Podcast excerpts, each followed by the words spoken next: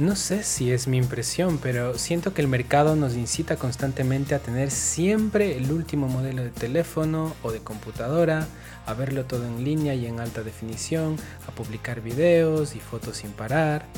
Todo esto tendrá un costo para el medio ambiente, ¿no? Desgraciadamente, sí, por supuesto. Las grandes corporaciones, centradas en acumular más dinero, nos imponen un mundo tecnológico muy seductor pero que consume cada vez más energía y más minerales. Y curiosamente, en ese mundo, todo se queda obsoleto muy pronto, con lo cual prácticamente nos obligan a renovarlo todo constantemente, a seguir comprando.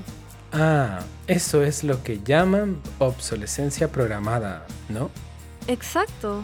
Todo esto conlleva dinámicas de consumismo, mayores emisiones de CO2, más minería, más residuos, en un planeta que ya sufre demasiado. Para poder generar nuestras propias respuestas, necesitamos tener el control sobre nuestras tecnologías.